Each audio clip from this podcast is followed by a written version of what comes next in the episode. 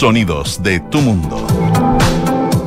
¿Cómo les va? Muy buenas tardes, dos con cuatro minutos. Comienza Santiago Adicto este día viernes 10 de marzo. Se viene el cambio de gabinete. No sabemos si va a ser en 10 minutos, en 20, en 30, en 40.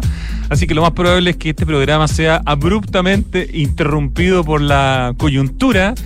No sé si vamos a tener el relajo que nos encanta tener los días viernes para hablar de grandes panoramas, como el primero que tenemos. Para eso tenemos a, sus creadores que vienen eh, a conversar con nosotros. Están esperando que los haga pasar al estudio después de la canción, que son Janet Plaut y Marcelo Sarovich. Ellos son los creadores de Constructo y están detrás del Yap Constructo, que tiene su novena edición, inaugurada ayer en la tarde en el Parque Araucano con una mm, obra, con una instalación que se llama Esquené de siglo XXII, arquitectos, donde están nuestro querido colega de Radio Duna hasta hace muy poco, Rodrigo Santamaría, y la arquitecta también Macarena Ursúa. Fui a verlo recién, es, es una instalación muy bonita, muy potente, además hay una grúa que está sosteniendo la instalación, entonces tiene una cosa muy potente, así como industrial, con la grúa que va a estar ahí, parece que un mes y medio. Eh, un contraste entre la grúa roja y la instalación blanca. Eh, en la noche además tiene unos LEDs que hacen que se ilumine. Bueno, ya nos van a contar de este constructo YAP o YAP Constructo que se había interrumpido por pandemia, pero ya vuelve en su novena edición. Esto partió, perdón, en Matucana 100 hace algunos años y ya hace bastante tiempo el Parque Araucano es la sede la ubicación central de Yap Constructo. No voy a dilatar mucho más porque quiero aprovechar cada minuto para poder conversar, así que vamos a la música. Como se vienen cambios de gabinete, escuchamos los cambios de David Bowie. Esto es Changes.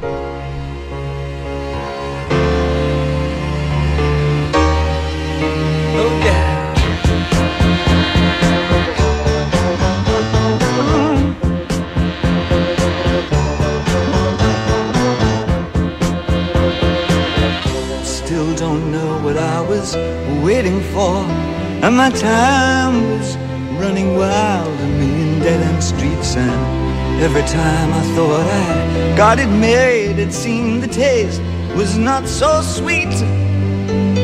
So I turned myself to face me. But I've never caught a glimpse of how the others must see the faker. I'm much too fast to take that test. Changes. Turn and face the strain. Changes. Don't wanna be a richer man. Changes. Turn and face the strain. Changes. It's gonna have to be a different man. Time may change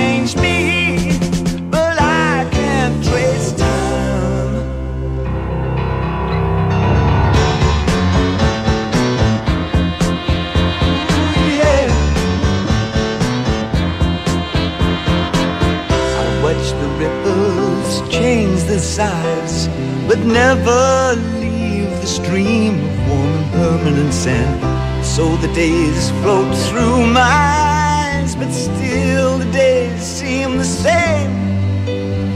And these children that you spit on as they try to change their worlds are immune to your consultations. They're quite aware of what they're going through changes. Turn and face the strain. Changes. Don't tell them to blow up on out of it. Changes. Turn and face the strain. Changes. Where's your shame? You've left us up to our next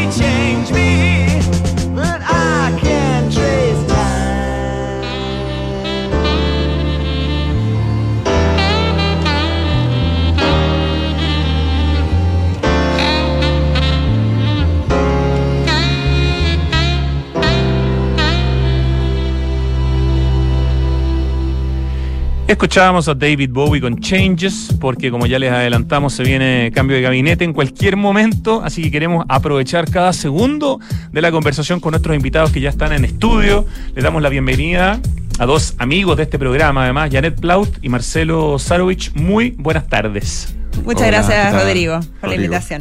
Un Gracias. gusto. Bueno, Janet y Marcelo formaron, forman parte y dirigen Constructo, una plataforma cultural que existe desde el año 2008, cuyas principales áreas de desarrollo están asociadas a la gestión, a la promoción y a la diseminación de la arquitectura, del diseño y del arte de Latinoamérica y de los puntos contemporáneos de convergencia, espacio en el cual se incluye la investigación, las publicaciones, seminarios, curatoría y desarrollo de exposiciones nacionales e internacionales de arquitectura, diseño y arte. De hecho, esta misma semana, en algún momento, Janet fue muy amorosa y pudo conversar con nosotros, con Pablo Altiqui y conmigo, el día que hablábamos del ganador del premio Pritzker, David Chipperfield. Eso fue por, por teléfono, porque justamente eh, Constructo eh, hizo todo el tema de la del, concurso para el Museo NUMU, donde uno de los eh, jurados fue justamente David Chipperfield.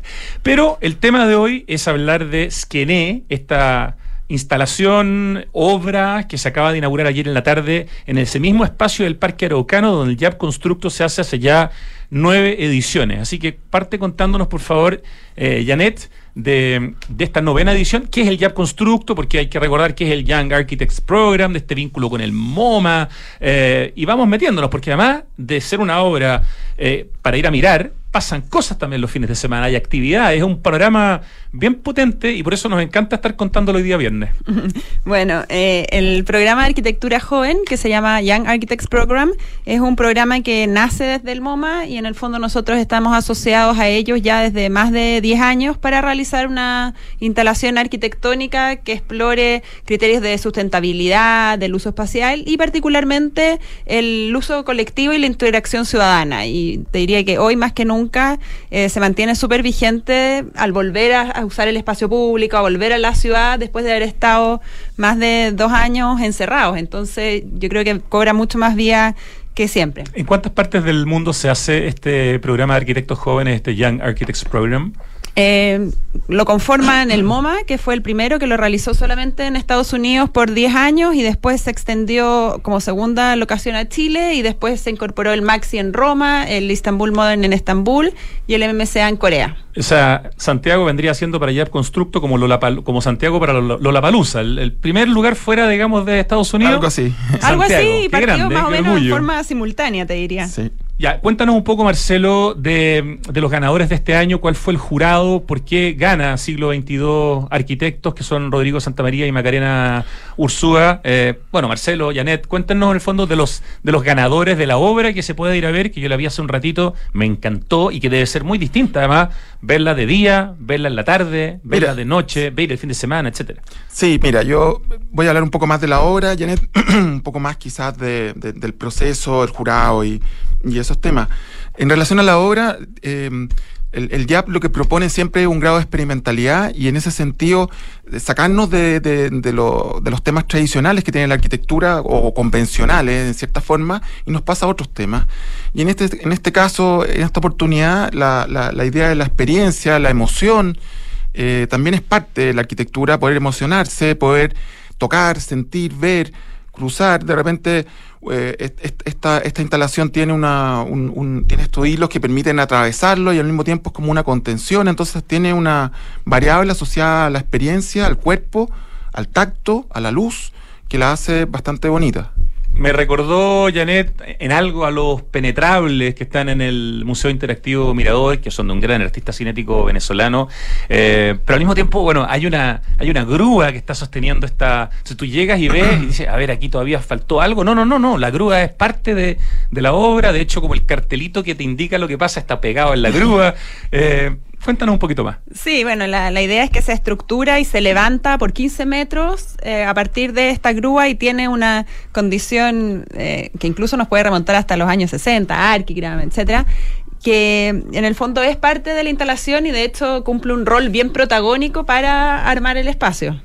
¿Quiénes son lo- ¿Quién es el jurado que decide que esta es la obra ganadora? ¿Cuántas obras se postularon? ¿Cómo fue ese proceso? Bueno, el, el proceso parte por invitar a distintos nominadores, que son desde todos los decanos y directores de todas las escuelas de arquitectura del país, están eh, arquitectos destacados, jefes de programa, eh, medios especializados que nominan a un arquitecto que se haya embarcado eh, en, en áreas de interés. Son todos jóvenes, como de un mismo perfil, pero que ya tienen eh, un poco de obra personal, no trabajando para una oficina de un arquitecto mayor.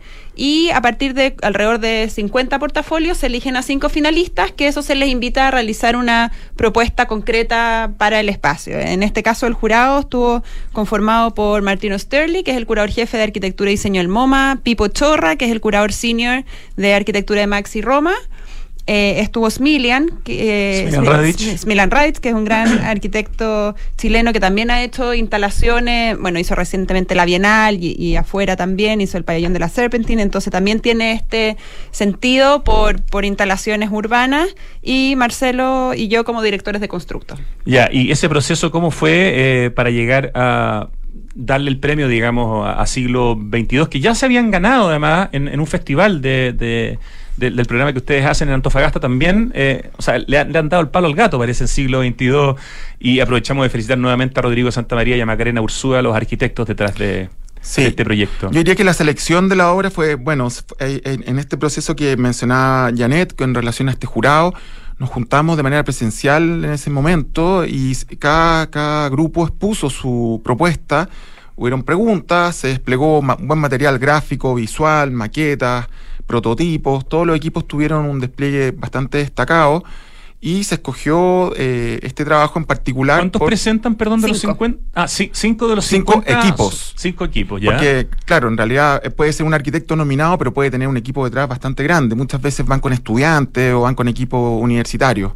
Eh, y dentro de la selección, eh, est- este, este trabajo tenía la idea de poder eh, activar este espacio a partir de hacer de el espectador el protagonista. Es decir, tú vas no a mirar, sino que tienes que meterte, atraviesas, mueves la instalación y te enfrentas entonces a una situación distinta de estar adentro eh, y tener este velo eh, que te permite mirar el parque entonces de otra forma estando en el interior. Eh, estructuralmente, ¿cómo se puede explicar, Janet, esta obra? Es una obra que se ve muy liviana, pero está sostenida por una grúa, por lo tanto uno, es difícil saber exactamente el peso. Todo cuelga prácticamente. eh, te invita evidentemente a jugar, va cambiando de forma, el viento la va moviendo y según la cantidad de viento también van bajándola o subiéndola, ¿no es cierto? Eh, eh, es una obra en ese sentido bien flexible.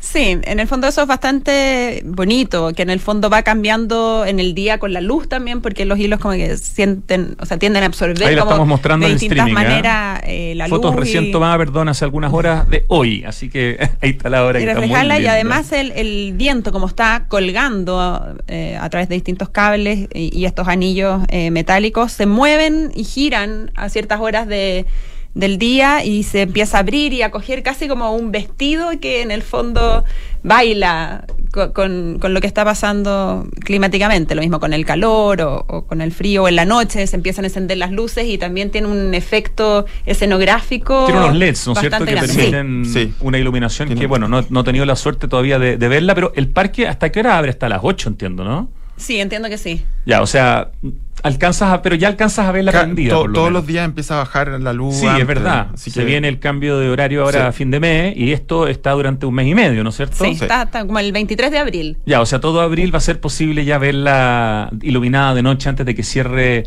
el, el- el parque. ¿Cómo fue la, la- la inauguración ayer en, en la tarde? ¿Cómo estuvo el evento? Y lo junto con lo que va a estar pasando el fin de semana para que al panorama del solo hecho de ir a mirarlo, que esto es gratis, Parque Araucano, ahí en el límite entre el Parque Araucano prácticamente y Manquehue, ¿no? Donde Claro, está justo el- en la esquina de Presidente Riesco por- con Exacto. Manquehue por dentro del parque. Sí, al ahí- lado del puente que cruza al Parque Juan Peatonal, Pablo II. claro.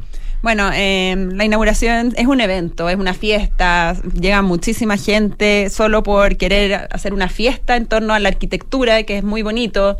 Eh, eh, la- puso música un, un DJ armando ambiente y El arquitecto Rodrigo Santamaría, que además es músico, no, no tocó a, porque es, tan multifacético que podría haber estado haciendo varias cosas al mismo claro. E-, él prefiere separar que cuando es arquitecto es arquitecto y cuando es músico es músico. Sí, una vez también le, le propusimos para cuando hicimos el festival juntos en Antofagasta. Y dejarlos invitados además para mañana. Mañana eh, toca un, músico que él compone su propia música, va a estar ahí eh, de cuatro y media a siete de la tarde, Jorge Ursúa, así que es gratuito. La idea es poder compartir y que haya más esparcimiento, que la gente se quede en un ambiente relajado con niños, con las mascotas.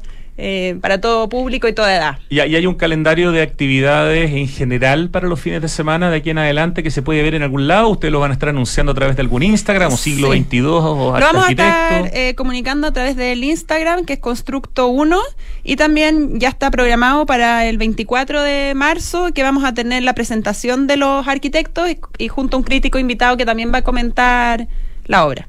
Perfecto. Estamos conversando con Janet Plauti y con Marcelo Sarovich, Sarovich, ¿no es cierto? Sarovich, eh, que lideran Constructo, esta plataforma cultural que ha hecho un tremendo trabajo por la arquitectura en Chile, por la difusión de la arquitectura. Yo los, yo los presenté muy rápido porque como estamos eh, frente a un posible cambio de gabinete en cualquier momento, pero el, currículum de Janet y de Marcelo es muy potente. Bueno, un, Janet es de la Chile, eh, Marcelo es de la Católica, ambos han hecho clases, han publicado libros importantísimos desde la editorial de Constructo, eh, han publicado libros muy importantes de arquitectura como el Pulso, ¿no? De arquitectura chilena, el libro de la CEPAL. El otro día hablábamos con Pablo Altique de esa joya de libro de la CEPAL que además es como bien único, el libro de Juan Sabaj, arquitecto, o Sabaj, arquitecto, donde don Juan es el, el líder de la, de la oficina, el libro de Albert Taibi. ¿Cuántos libros y revistas así, tipo libros, han hecho desde que partió Constructo? Sí,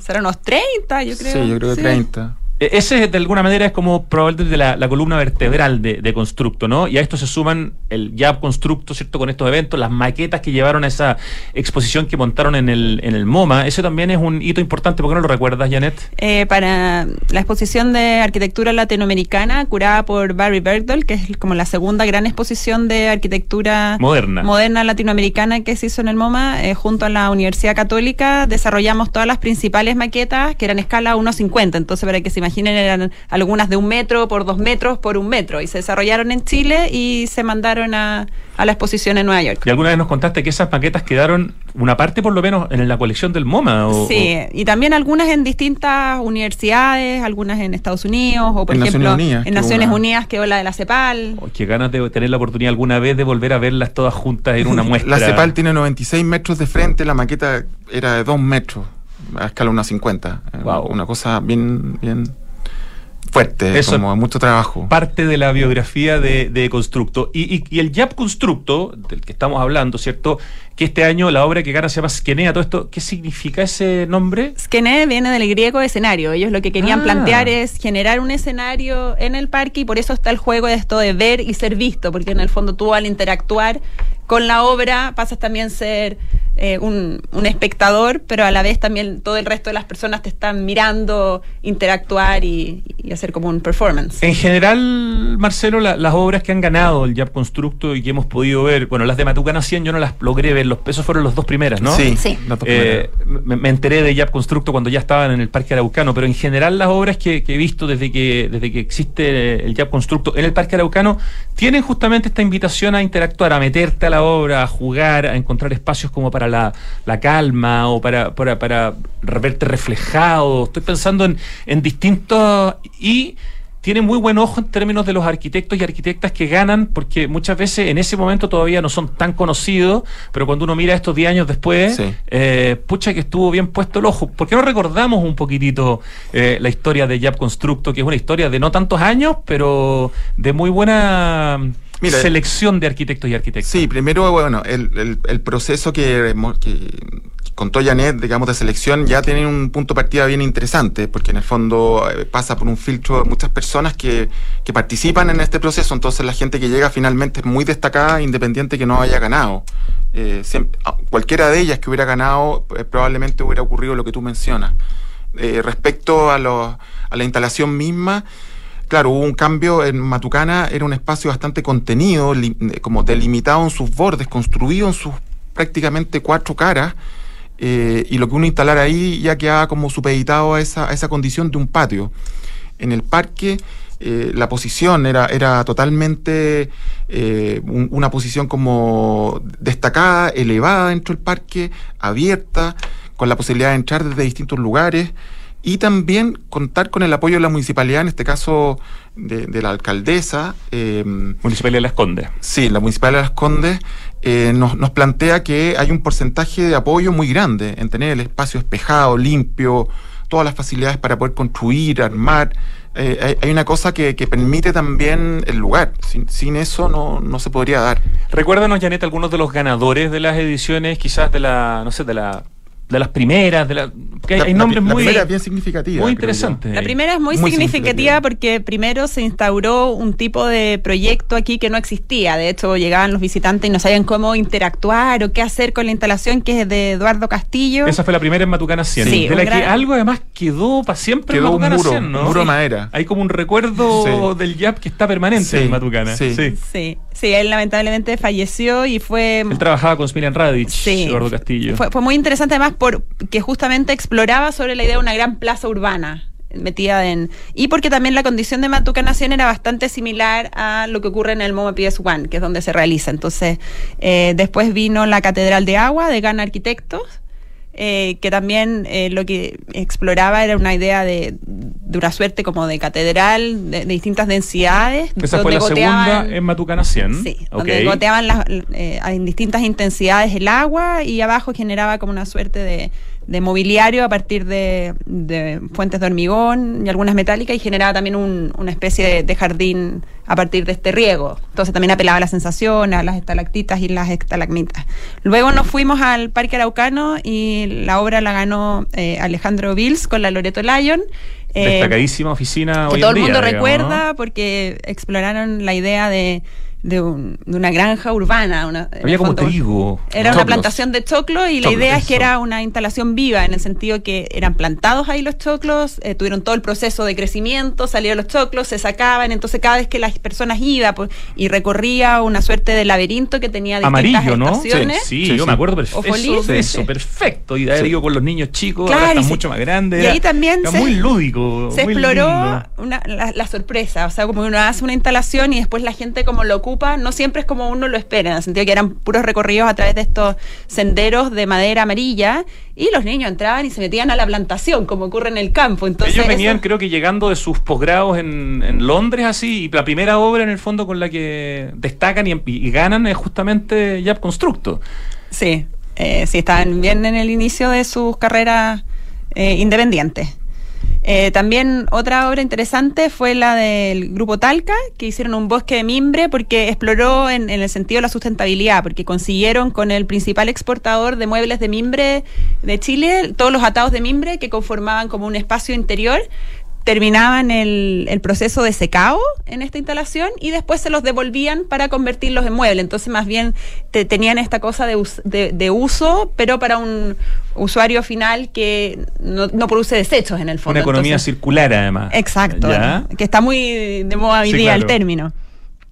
Eh, ¿Qué otro, No, ¿qué otro no, recuerdan? eh, no sé. Había uno bueno, que tenía hay uno. el- espejos, sí, ¿cierto? ese se llama Tu Reflexión, de Eso, Guillermo sí, Evia de y Guillermo Nicolás Ursúa. Y que también, eh, bueno, al- tal cual como lo dice el nombre, exploraba como en invertir la, la condición de cómo uno vive una instalación, porque uno se reflejaba. De hecho, fue, fue muy interesante como la gente, en vez de sacarle una foto a la instalación o ponerse delante, que es lo que ocurre generalmente en la fotografía, sacaban la foto a su reflejo. Y como estos eran puras superficies cóncavas y convexas, se deformaba la, la visión de co- como uno se refleja en un espejo. ¿Qué otro recuerdan? El del domo. Sí, Sí, el, Eso. do- el Eh, domo. Después del domo de Torres Reuter, Arada Straub, ellos se unieron para desarrollar este proyecto y en el fondo era un gran domo muy liviano, pero que en el fondo eh, partía de la idea de las eh, geodésicas, de las estructuras geodésicas y en el fondo eh, lo que querían era lograr el mayor espacio sin apoyo. Entonces eh, se veía algo muy ligero, pero era muy difícil de construir. Se asesoraron de un ingeniero japonés que trabaja con Tadao Ando, con Ah, ya. Shigeru Ban, porque eh, Arada es japonés.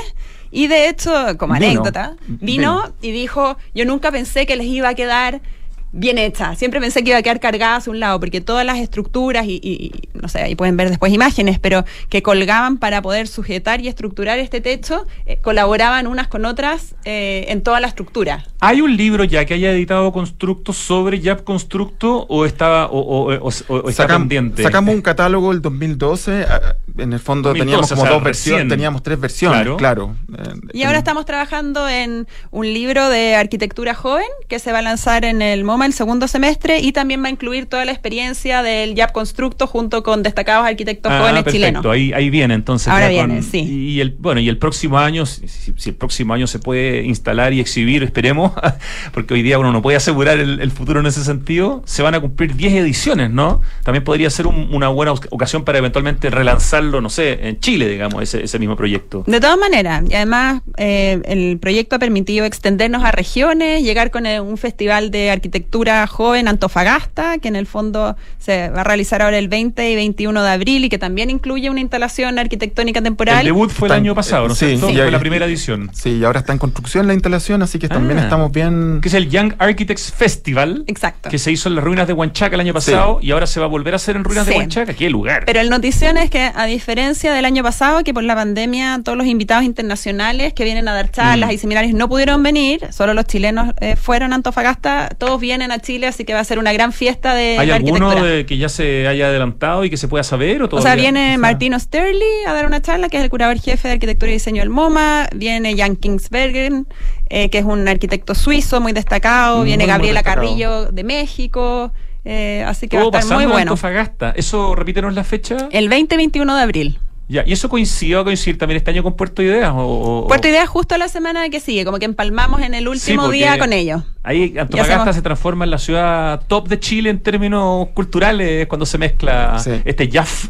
Sí, esa es la idea, ¿no? de tratar de llevar eh, un poco de cultura a las regiones que no siempre están tan provistas. Y de hecho también hemos hecho exposiciones de eh, proceso del YAP y todos los y todos los proyectos que han ganado en el Centro Cultural de Valparaíso, en Los Vilos, en, en el Bodegón, eh, en Valdivia. Este año también vamos a hacer una en Isla de Pascua. Entonces también estamos tratando de llegar a ciertas zonas que quizás tienen eh, vulnerabilidad cultural eh, con el proyecto para que tengan la oportunidad como en primera persona de vivir la arquitectura. Cuéntenos un poquito más de este libro que van a lanzar este año en el MoMA, ¿entendí? No, no, en Nueva York, en el Ah. Center for Architecture. Ah, ya, en, en Nueva York, este libro de arquitectura joven. ¿De qué se trata un poquito más? Porque, ok, arquitectura joven, pero arquitectura joven chilena, latinoamericana. Sí, va a ser parte de un evento que es el Chile Day que vamos a, a tener en, en Nueva York, en, en- en la CFA, en, no me acuerdo en qué día. Es un Chile Day que existe desde antes, que es un, un día que se hace, no sé sea, si lo organiza Corfo, no tengo idea. quién, pero- Económicamente, claro, nosotros estamos poniendo el- como el, el nombre Ah, para ya. justamente eh, que también la arquitectura se Esta haga parte la en el versión mundo. Chile Day, pero en términos de arquitectura. Exacto, esa es la idea. Hicimos una convocatoria abierta a todos los arquitectos jóvenes a postular con obras. Jóvenes significa de aquí, hasta qué edad? Hasta aproximadamente 45 años, para que en el fondo también tengan tiempo, muchos pueden decir a los 45 ya no soy tan joven, pero sí que tengan tiempo de independizarse y de poder tener suficiente obra, porque solo se va a incluir obra construida. Eh, y a partir de esa convocatoria se hizo una selección y esas son las obras que van a quedar incluidas en ese libro. Ya, ¿cuántos arquitectos, arquitectas están Son aprox- ¿Incluido? No sé exactamente, pero van a ser aproximadamente 50 obras. O sea, igual va a ser un panorama de lo que está pasando en la arquitectura contemporánea chilena bastante grande. Sí, claro, y una, una actualización importante de los distintos libros que se han ido haciendo sobre la arquitectura chilena. Van a haber Eh, arquitectos chilenos también eh, eh, como parte de un seminario, una exposición, un- va a ser una cosa bastante como intensa, no solo el libro, sino que además van a ir algunos a exponer. ¿En qué momento sienten ustedes que está hoy en 2023 la arquitectura chilena en el mundo? Porque sí, ya tenemos claro que desde principios de los 90, no sé, de la casa de Matías Klotz y de algunos otros eventos distintos que se pueden sumar, se empieza a hablar de esta arquitectura chilena, cada vez el tema empieza a ser más fuerte, eh, primero son las casas en la de, de segunda vivienda, después se empieza a hablar de otro tipo de arquitectura chilena, la los hoteles en Chile. ¿Qué- ¿En qué momento está, está hoy día la arquitectura chilena teniendo, no sé, a Alejandro Aravena como jurado, presidente del jurado del premio Pritzker? Eh, ¿cómo, lo sienten ustedes que están tan cerca? Yo te diría que por un lado está esa condición como con lo material muy fuerte. O sea, el tema, por ejemplo, ahora con la madera industrializada y, y el, el uso del CLT, por ejemplo, en viviendas, en edificios, etcétera, va a ser como un gran 2.0 de, de la arquitectura con un material que tanto nos caracteriza. Claro, ahí Chile tiene una oportunidad tremenda, ¿no? Por Sí. tener la industria forestal que tiene y todas las adecuaciones tecnológicas que están haciendo las industrias forestales en este país. Claro. Para poder construir, digamos, ¿no? Y en altura. Claro. eso, claro.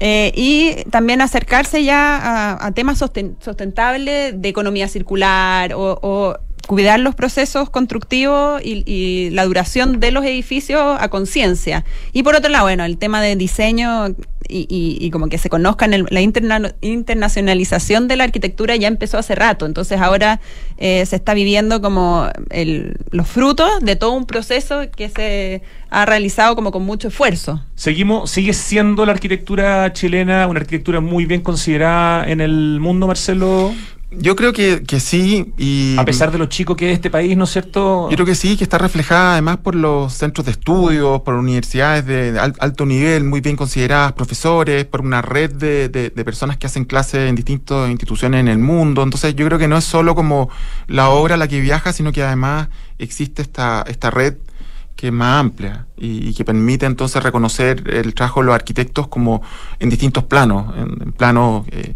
asociados a, la universidad, asociados a la obra construida, eh, como que en, el fondo no es solo la obra que viaja como en un, en un libro o por internet.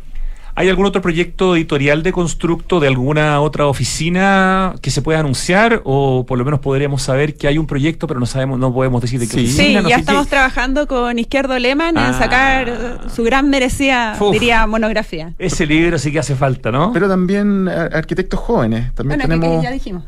anterior. No, la oficina que tenemos Ah, de, sí. de arquitectos jóvenes eh, son eh, SML Arquitectos. SML, perfecto. Sí, que ganaron con con Matías Klotz el proyecto para eh, el Museo de la Cerveza de Sí, el de CCU, en Sí. Limache, ¿no es Exacto, cierto? sí. Ya, perfecto. Y, y ok, Izquierdo Leman, ambos pre- eh, Premio Nacional de Arquitectura, la única Y Cristian mujer. Izquierdo, que también es parte de la oficina. Y Cristian Izquierdo se el hijo, que es talentosísimo, lo hemos tre- entrevistado acá. Ya, o sea, se viene, esto es una especie de antología un poco de la obra de los, no sé, 30, tre- tres décadas serán por lo menos de trabajo de esta oficina, ¿no? Sí. Y no hay libros de, de, de- Izquierdo Leman, es una cuestión que uno dice, ¿cómo no hay Hay libros? algunos como, claro, que Muy- tienen su, su tiempo, pequeños, sí. 20 años, qué sé yo. Y, que, y si no me equivoco, ese que está está compartido con, otro, con otros nombres Sí. también, que es de, de Arecu Ediciones. Claro. Pero no hay un libro como, No. como el que ustedes hicieron recientemente para la oficina de Juan Sabaj, por ejemplo. O sea, un libro donde esté como la obra realmente profunda. Ya, ¿y eso para, para cuándo tiene fecha aproximada? Está ahora en proceso de edición, así que no me atrevería a decirte exacto la fecha para después no tener que comerme la lengua. Y eso les exige, entre comillas, a ustedes tener que ir a visitar todas las obras que están publicando, no necesariamente. Hay que volver a fotografiarlas, se usan las fotos que ya que hay de, de- de- de- un inicio. ¿Cómo, cómo funciona ese, ese Es una después? combinación, o sea, en algunas se están mandando a fotografiar, algunas tienen fotos, algunas han cambiado también en el tiempo, como tienen mucho tiempo de, de trabajo y experiencia esa oficina, hay algunas obras que han mutado, entonces sí se usan fotos de archivo, es un trabajo como de, de, las, de ambas. Y en cuanto a visitarla, tratamos siempre de visitar la máxima cantidad posible, no siempre visitamos todas y cada una de ellas, para serte sincera. Excelente. Bueno, eh, me están invitando a ir al corte porque están anunciando que parece que está a puertas el cambio de gabinete. Hemos alcanzado a hablar bastante más de lo que yo pensaba, Janet y, Marcelo. Hagan finalmente, Janet, la invitación para ir a ver el Jab Constructo que se inauguró ayer y dura un mes y medio, ¿no es cierto? Pero mañana hay actividad. Sí, bueno, dejarlos invitados para todos los días, que vayan con sus familias, con sus amigos, a ir a ver una instalación arquitectónica que es más bien ir a disfrutar en un parque y especialmente mañana hay un evento musical que va a estar el músico Jorge Ursúa desde las cuatro y media eh, para vivir una, una experiencia distinta en realidad. Un muy buen panorama para el fin de semana, entonces, ir a ver el Jab Constructo que ganó siglo XXII Arquitectos, liderado por Rodrigo Santamaría, con Macarena Ursúa como arquitecta asociada, con un tremendo jurado. Muchas gracias, Janet Plaut y Marcelo Sarovich de Constructo por venir a contarnos de este, de este hito eh, que está ya en su novena edición. Felicitaciones por la importantísima pega que hacen. Muchas gracias, Gracias Rodrigo, y también aprovechar de agradecer nuevamente a la Municipalidad de Las Condes por ser un tremendo socio. Oye, a la grúa agradezcanle, que creo que Bueno. se, se puso ahí con harta ayuda, porque tiene una grúa que va a estar un mes y medio, Sí. y la grúa preciosa, muy fotogénica, Sí, además. una pieza de diseño muy bonita. Yo voy a agradecerle a Burger, se llama creo la marca, ¿no? Ya. Burger. Gracias Burger por ponerse con la grúa. Ya. Nos vamos a corte. Muchas gracias. Bien. Muchas gracias. Gracias. ¿Cómo simplificas y disfrutas la vida? Comprando por internet y retirando en un click and collect a la pasada de la pega. Que la mejor carne para asado me llegue a la casa mientras preparo el aperitivo. Reencantándome con los espacios a través de pequeños cambios. Una planta nueva nunca está de más. Pagando con descuento en restaurantes desde mi celular. Además, punto punto. Todas estas personas se encuentran en Falabella y sus marcas Sodimac, Totus, Mall Plaza, Falabella, Banco Falabella y FPI, un partner para sus proyectos. Papá, en las noticias dicen que este año hubo más lluvia y nieve que otros años. Sí, Benjita, pero aún tenemos sequía. Papá, ¿por qué se ha llovido más? Sí, Catita, es verdad, ha llovido más, pero no es suficiente. Estas lluvias no van a solucionar más de una década de sequía. Por eso no podemos relajarnos si queremos seguir teniendo agua, así de simple. Entonces, papá, ¿qué hay que hacer?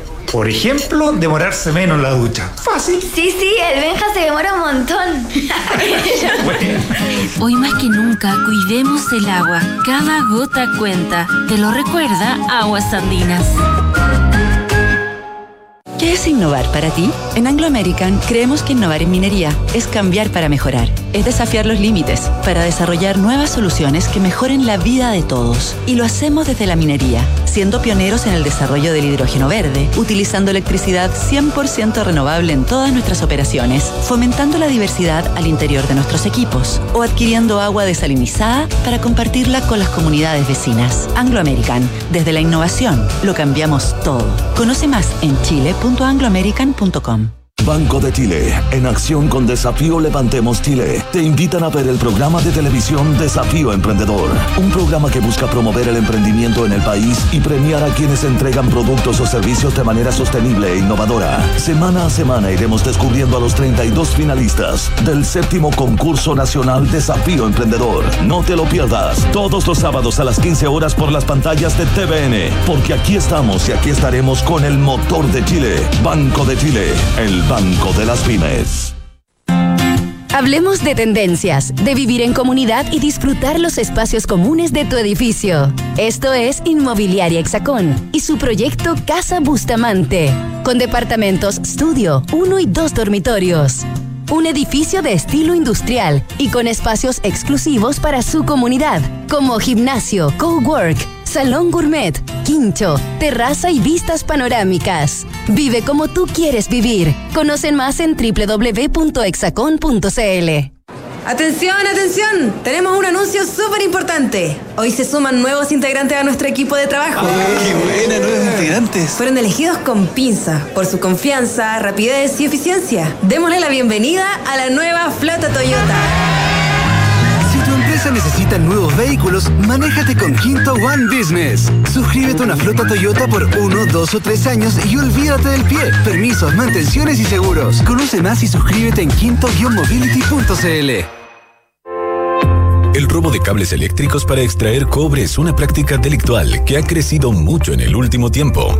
Esto pone en serio riesgo de accidente a quienes cometen el ilícito y también a los técnicos que realizan el mantenimiento de las redes de distribución. Además, afecta la calidad del servicio eléctrico del sector donde ocurre el delito, dañando la calidad de vida de los vecinos y la comunidad. Ayúdanos a cuidarte. Denuncia este delito de manera anónima al 600 696 0000. Enel. Estamos de vuelta, de vuelta en Santiago Adicto. Estamos realmente a punto de que sea el cambio de gabinete, así que vamos a aprovechar de hacer el acertijo musical, que siempre lo hacemos al final. Ahora lo vamos a hacer un poquito antes. Ahí empieza a sonar la canción y yo les cuento que el cambio climático es una, una urgencia de todos y por eso en Falabella anunciaron la descarbonización de su operación con metas claras y cuantificables para hacer cero emisiones netas de carbono el 2035 en sus emisiones directas. Les cuento que tuvimos algo de lluvia el año pasado en Santiago y un poquito de nieve, pero esta realidad no soluciona más de una década de sequía extrema. La crisis hídrica continúa en la región metropolitana, no hay que relajarse, para seguir teniendo agua hay que cuidarla. Hoy más que nunca, cada gota cuenta, te lo recuerda Aguas Andinas, que está en Santiago Adicto. ¿Qué está sonando, Ricardo? Está muy difícil este acertijo.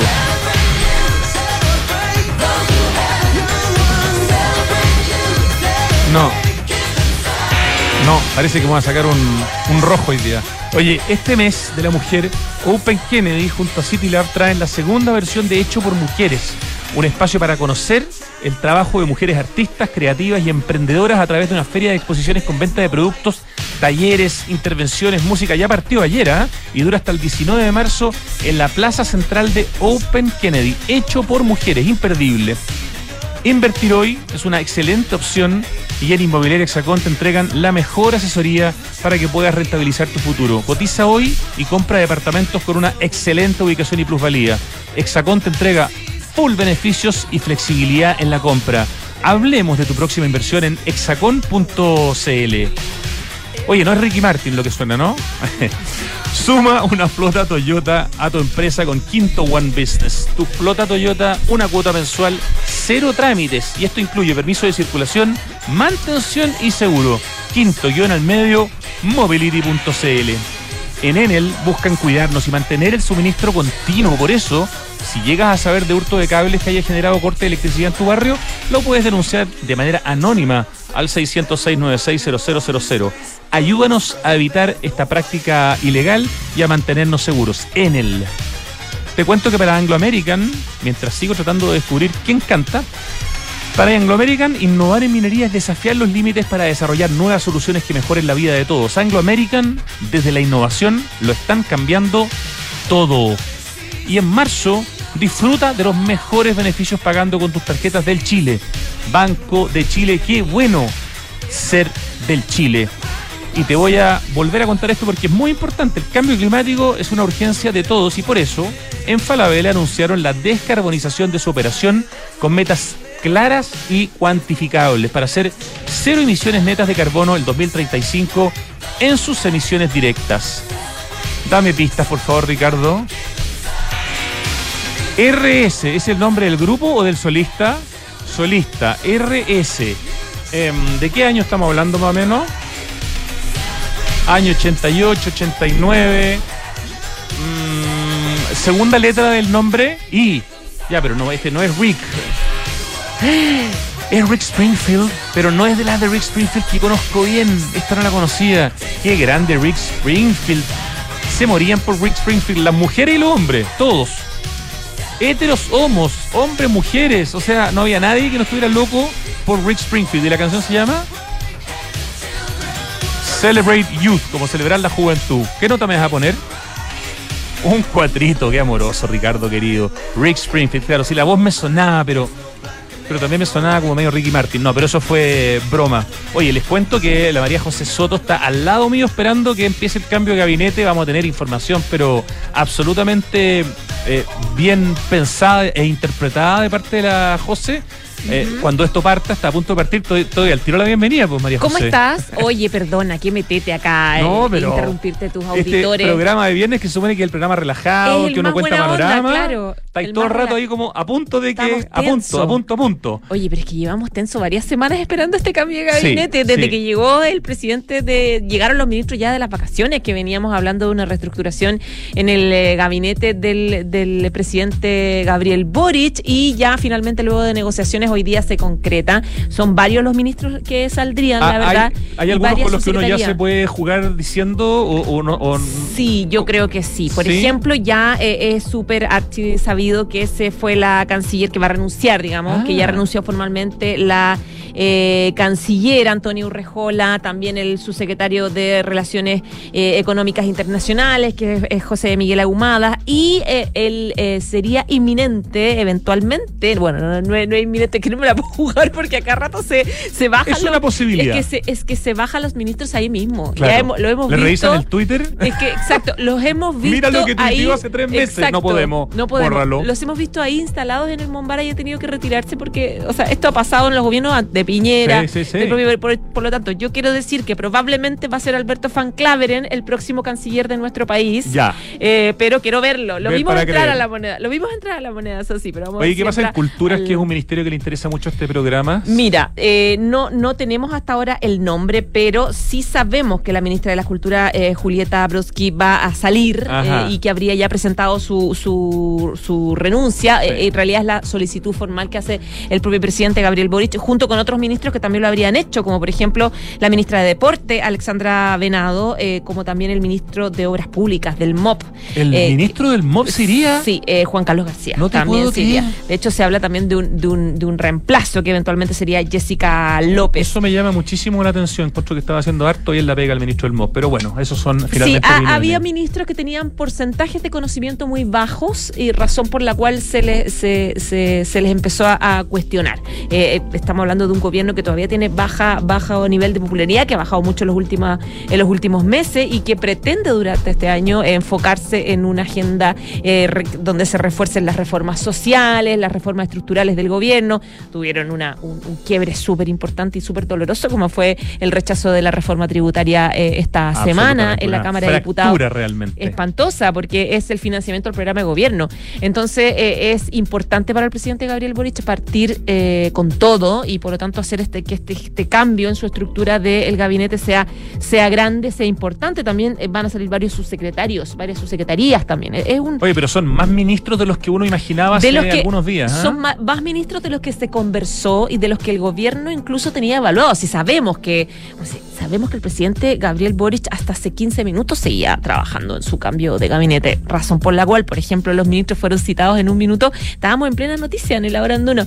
Fueron citados a las 13 horas y después les quitaron la citación y algunos tuvieron que irse porque efectivamente se retrasó Eh, y ah, todo este rato se ha estado retrasando tiene que ver generalmente estos retrasos con las negociaciones que hay entre los partidos, con el chequeo de los nombres. De hecho, eh, sí sabíamos desde temprano lo de la salida de la canciller Autonia Urrejola, eh, pero estaba como su reemplazo eh, la, ex integrante del Foro de Política Exterior, que es eh, eh, Marta Maurás, que ella es, eh, es PPD, o sea, no, no es, PPD, es cercana al PPD.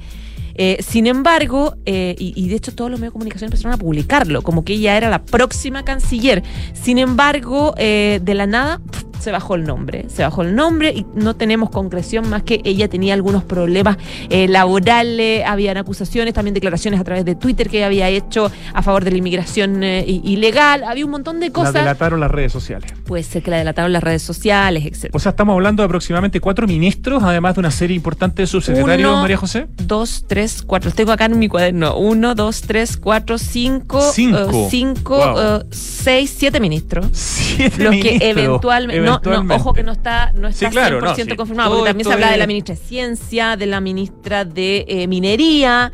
eh, y sus secretarios también, su secretario, por ejemplo, de Agricultura, eh, eh, José Guajardo podría salir, el del MOP, José Herrera de Derechos Humanos, hay de también Obertuer de Salud Pública, Cristóbal Cuadrado, y así, estamos, estamos, estamos viendo cuál va a ser el resultado de esta, de este, de este cambio de gabinete. que Vemos la pantalla de, de la señal oficial y vemos unas sillas vacías, lo único que nos muestra en este momento la Cámara Sí, de la Moneda, ¿no es cierto? Del emblemático Salón Mombaras, donde normalmente de que, que, eh, eh, que recibe su honor por el presidente Manuel Monti y por su ministro Antonio Varas, donde emblemáticamente siempre se hacen los cambios de gabinete y eh, del que el último gabinete no se hizo ahí, eh, sino que se hizo afuera por razones eh, sanitarias, cuando todavía claro, no podíamos claro. meter mucha gente, no se podía meter mucha gente. Y ahora como que vuelve ya a la tradición de donde se realizan estos cambios de gabinete. En esas sillitas que se ven, eh, normalmente se, se sientan los ministros, no, no los ministros, los familiares más cercanos de los ministros. Los ministros están parados ahí como una tarima que hay siempre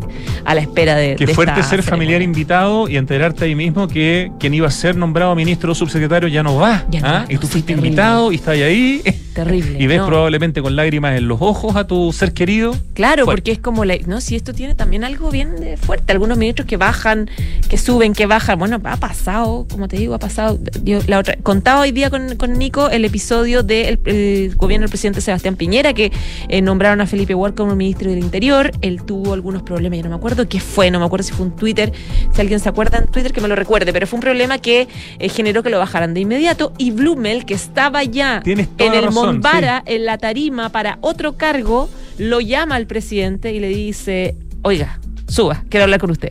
Usted va a ser el próximo ministro del Interior. Ah, sí, pero esta- lo vimos todos. Una cuestión muy... eh, muy de, la que se salvó, Fe- sorprendente. de la que se salvó Felipe Huert, en todo caso. ¿ah? La verdad es que sí, porque creo que después lo llevaron, no sé si Express, después a Vivienda, como que igual era bastante más en esa época. Ser Sí. ministro del Interior no era nada en época de 18 de octubre. No, en el No. Mimbu tuvo un, un ministerio bastante más tranquilo que como Sí, que ministro de, interior, de como Interior. los pobres Oye, insisto, Interior. estoy golpeado con lo que me contaste, María José Soto, del cambio del ministro MOP. Nosotros lo entrevistamos Sí. hace poco aquí en Santiago Adicto. Era el primer arquitecto en la historia de ser ministro de Obras Públicas. Lo encontré un tipo chorísimo, comunicaba bien. Yo pensé que además con el puesto que tuvo, digamos, eh, por el tema de los incendios en el verano, había tenido una figuración pública ya mayor. No, no me habría imaginado que era uno de los candidatos a salir como ministro. A diferencia de la ministra de las Culturas, que se notaba que le faltaba en el fondo más presencia en los medios y que ese es un tema Sí. que hoy día es tremendamente importante. Va más allá de la calidad, Sí. digamos, profesional, ¿no? Algunos de los cuestionamientos que se le hizo a algunos de los ministros que van a salir tiene que ver con los déficits eh, presupuestarios eh, y la ejecución presupuestaria, que es un siempre un problema que tienen los gabinetes, siempre, un clásico que el presidente tiene estas reuniones bilaterales con los ministros. ¿Cómo va su ejecución presupuestaria? Mire, presidente, estamos viendo, no, no, vamos en un 30%. Y eso es siempre causal de salida. No está aprovechando los recursos que le dimos, por lo tanto, no está haciendo la pega que tiene que hacer. que, ¿ah? por, que es por distintas circunstancias, normalmente burocráticas. Sí, Es muy complejo, la ejecución presupuestaria es complejísima. Eh, eh, y eh, este ministro tiene ese, tiene ese, ese, este- ese problema. Hay problemas del déficit presupuestario y eh, además que hay problemas con el recorte de la cartera. La verdad es que hay, hay en general un, un problema importante ahí en esa cartera y eh, puede ser una de las razones por las cuales, mira, estaba leyendo que eh, probablemente el reemplazo de Juan Carlos García del MOP va a ser eh, la Jessica López, claro, la presidenta de Banco Estado. Ah, perfecto, claro. Una, una mujer que tiene mucha más muñeca política probablemente también y, y mayor manejo de, cierto, de ciertas temáticas. Probablemente. Pucha, bueno, te- eso lo sabremos en dos minutos más o en 20 minutos más. Tú, tú ya estás, yo estás, ya estás terminando tú, ¿no? A este programa le quedan dos, tres minutos, eh, pero es un gusto poder estar acompañándote, jugar, yo jugando aquí a ser Jugando periodista ser- político ser al lado de, una, político, claro. de una verdadera periodista de temas de política. Oye, pero, pero Me encanta. es entretenido, dices tú. Sí, entretenido. Es entretenido cuando uno está en, esta, en estas cosas. Eh, recordemos un poco los ministros que van a salir, que probablemente van a salir los que están confirmados. Veamos, Sabemos que la canciller Antonia Urrejola eh, sale del Ministerio de Relaciones Exteriores. Ella ya lo, mm, ya lo se lo informó a su equipo. El presidente, de hecho, se lo dijo hace horas, eh, me parece que ayer. Eh, ella tuvo en general bastantes problemas, mm, no necesariamente en su responsabilidad, pero que le afectaron mucho. El último fue la filtración de este audio terrible eh, en Buenos Aires, eh, de esta conversación privada que tuvo ella, el donde las salió el pelambre de- del, cal- Ah. de- del embajador argentino, eh, tuvo problemas con los sus- con sus secre- secretarios, tuvo problemas con, con la- el subsecretario Ahumada a propósito de la famosa side letter, que otro desastre ahí. Bueno, que la se- declaración que del generó. presidente respecto del embajador de Israel sin que la canciller Lo tuviera conocimiento. Claro, y ahí, y ahí uno puede decir, la, la- la canciller fue totalmente inocente Claro. porque fue el presidente el que, el que él reconoce que se equivocó ahí, porque Que se salió el protocolo. se salió el Mm. protocolo, a pesar de que la canciller le insistió, etcétera.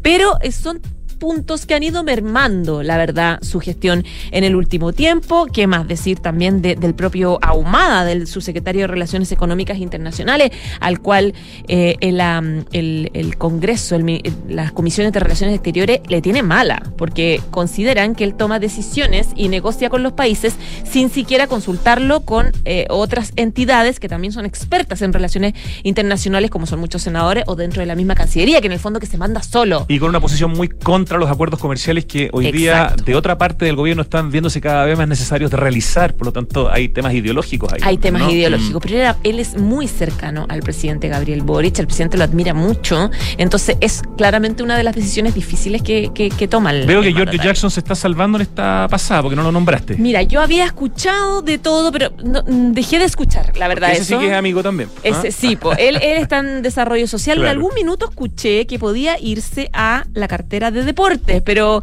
pero no, no lo sé. La verdad que por ahora no, no, se, no se ha vuelto a escuchar la, la presencia de, de, de, de Giorgio Jackson, a ver si podría tener un cambio. Lo de la ministra de Deportes, perdona, sí también me hace sentido respecto de esta poca notoriedad de ella como ministra, del poco reconocimiento probablemente de su nombre en las encuestas. Estamos hablando aquí no de, de calidad del trabajo, sino de, de aparición en los medios, de saber usar en el fondo las redes sociales, de tener equipos de comunicaciones que te hagan bien la pega y te hagan lucir, digamos, ¿no? Y claramente aquí parece que no ha habido eso. Claro, ese, es el tema. Ese es el tema también. Eh, ¿Quién más eh, se habla que podría salir del gabinete? El ministro de Educación, Marco Antonio Ávila. Ah, bueno. Eh, claro, el, el tú, es que claro, todo está muy marcado por eh, lo que pasó esta semana, por claro. esta como pelea que tuvo, este, este agarrón que tuvo con, con la diputada Vivian eh, Delgado, que eh, finalmente ella se enojó porque fue como que se, se calentó el ambiente, se pusieron a gritar, él tuvo que pedir disculpas porque el presidente Gabriel Boric dijo, lo, personalmente lo reprendimos. No, la Eh, ministra Vallejo Claro, todo, habló todo duro mundo también. no vamos a aceptar esto. Y la consecuencia al día siguiente fue nefasta, aparentemente, ¿no? De cómo eso influyó en la votación porque de la ella no fue a votar, Claro. se abstuvo, se abstuvieron dos diputadas más, entre ellas Pamela Giles, que sabemos que comanda también este, este bloque. Y eh, claro, si recordemos que esa, esa votación se perdió por un voto. Ahora, alguien dirá, no fue por culpa de ella, claramente el gobierno es responsable también de esto, pero, pero claro, faltaron esos votos y, y claro, Ávila que hay en el camino. Ahora, la verdad es que uno podría decir que él se va eventualmente por esto, no necesariamente, porque él ya tenía problemas también eh, respecto de, eh, se le planteaban algunos gremios del mundo de la educación que había muchos déficits importantes en cómo los estudiantes se reinsertaban a, las escuelas luego de eh, tanto tiempo sin clase, digamos. El tema de la deserción escolar, eh, que producto de la pandemia, el tema de eh, el retraso académico y de contenido que tuvieron los estudiantes, nuestros estudiantes en estos últimos dos años, eh, a, eh, eh, según algunos eh, expertos, no se ha visto con la urgencia que se hubiese necesitado, por lo tanto, se, Venía se- con se venía, se venía un poco con Mm. tarjeta amarilla en ese sentido. Ahora, ya estamos, parece. Nos vamos del programa y seguimos esperando que venga el cambio de gabinete. Seguimos en el- vamos a un corte. Vamos a- Eso. ya, María José, no Yo sé, si, no sé si yo sigo a la vuelta, yo creo que no, así que muchas gracias por Ya, el honor pues. de eh, haberte acompañado Nada. y que tú nos hayas acompañado en el programa Oye, perdona en estos últimos aquí, minutos. aquí a, interrumpirte. Por favor, no hay nada más importante que el cambio de gabinete en este momento en Chile. En este mundo, claro. Ya, gracias Ricardo, gracias María José, hasta el lunes eh, y que el cambio de gabinete no sea leve. Chau. ¿Sabías que el robo